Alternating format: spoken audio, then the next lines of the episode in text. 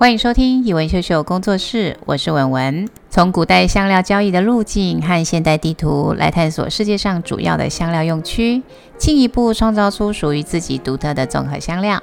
接下来，我们将进入七大区的香料版图，分区深入的探索，进而更加的了解特色与文化。首先，我们从中东的香料版图开始。中东地区千年一直都是香料交易的心脏地带。香料风格以明亮、鲜绿为主。越过阿拉伯沙漠之后，颜色会变得比较暗沉，味道也相对的浓重。不过，在伊朗又因为其土地肥沃，反而孕育出甜味比较多、也比较清新的风味。进入香料版图的旅行之前，让我们先来了解一下香料。香料的风味正是植物自己制造出来的化学成分，通常是用来防御用的。每个部位负责防御的功能又是什么呢？香料的茎部负责沟通，比如肉桂辛辣，木质的香气来自一种称为石竹烯的化合物。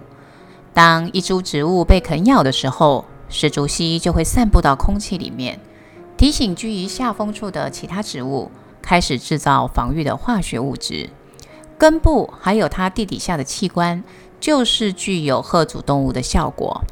姜黄里面有一种称为桉树脑的复合物，与生俱来就带苦味，味道也很强烈，具有渗透又带点草药味，可以吓阻想要啃咬根茎的动物。果实则负责驱虫，胡椒的辣度来自胡椒碱，这种化学物质除了会让你的舌头感到热痛以外，还具有强烈的驱虫功效，因此化学工业将它制成杀虫剂。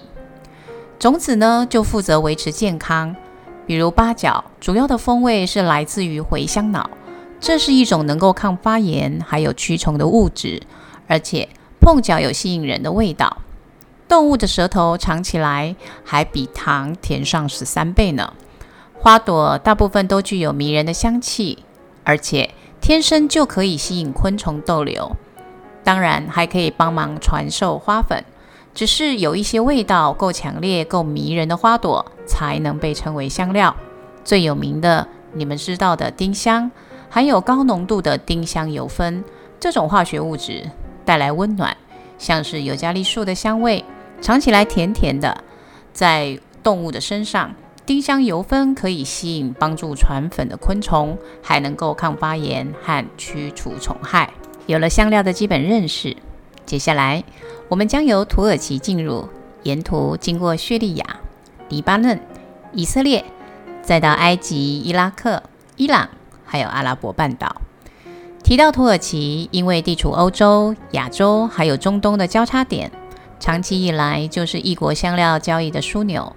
旅行经过土耳其，那么你就一定会去伊斯坦堡的两大市集。其中一个是顶大市场，另外一个市集就是大家熟知的香料市场，又称埃及市场。十七世纪建立，本来是耶尼清真寺的一部分，后来部分建筑物改建为市集。在奥图曼帝国时期，埃及商人聚集的地方，绝大多数是以香料为主要商品的，因此又称为香料市场。它主要是以一个 L 型建筑物为中心点。向外延伸有很多的小贩，还有店家，大概逛上一圈可以花上两到三个小时，而且价位低廉，是观光客血拼的好地方。走出去也有很多的小店可以逛。伊斯坦堡埃及市集因为卖的香料种类繁多，又有香料市集之称，很好逛。一列式的建筑从头走到尾，出入口就是市集的头尾两端。市集里面两侧的店家通知性也很多，所以货比三家不吃亏。假日来到这里就是满满的人潮。伊斯坦堡埃及香料市集的明亮度比较好，而且也比较新颖。当然，所有你想要买的土耳其特产这里也都会有。琳琅满目的香料摊位堆满了伊朗的香红花，还有花椒、黑胡椒、孜然、大蒜、盐肤木。如果你喜欢吃辣，那么一定不能错过那多层次口感的土耳其辣椒粉。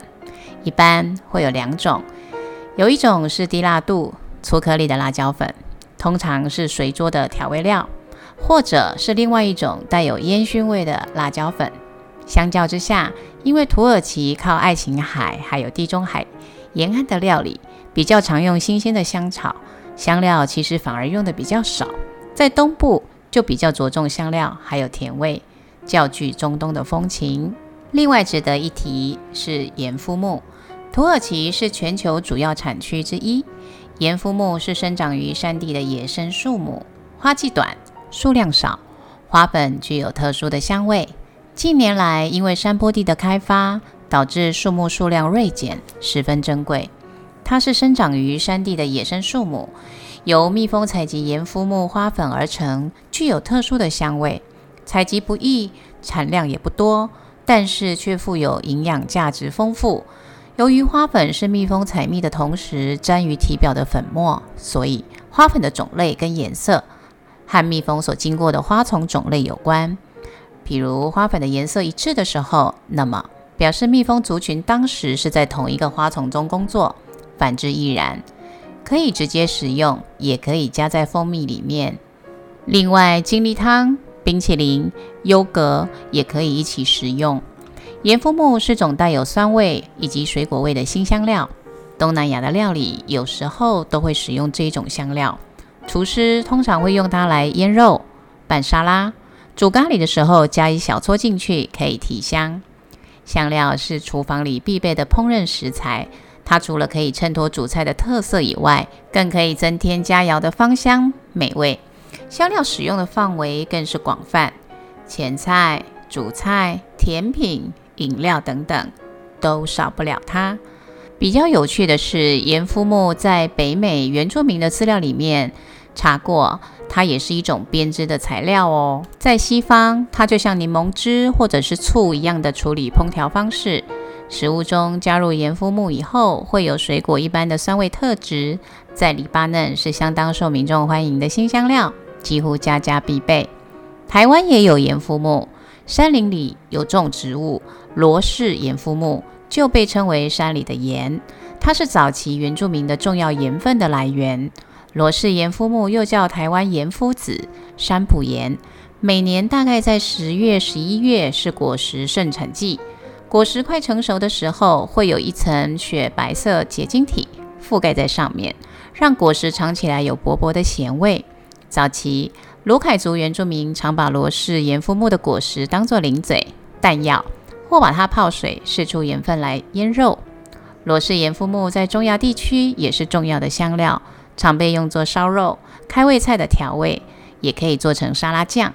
近年来，我们的林务局台东林区管理处透过和部落合作，发展适地适量的林下经济，开发多元的森林特色产品。其中，罗氏盐肤木就是福岛的经济作物之一。有兴趣，网络上搜寻也可以买得到哦。好啦，今天我们就和你们分享到这里，下个礼拜。我们继续有趣的中东香料版图之旅吧。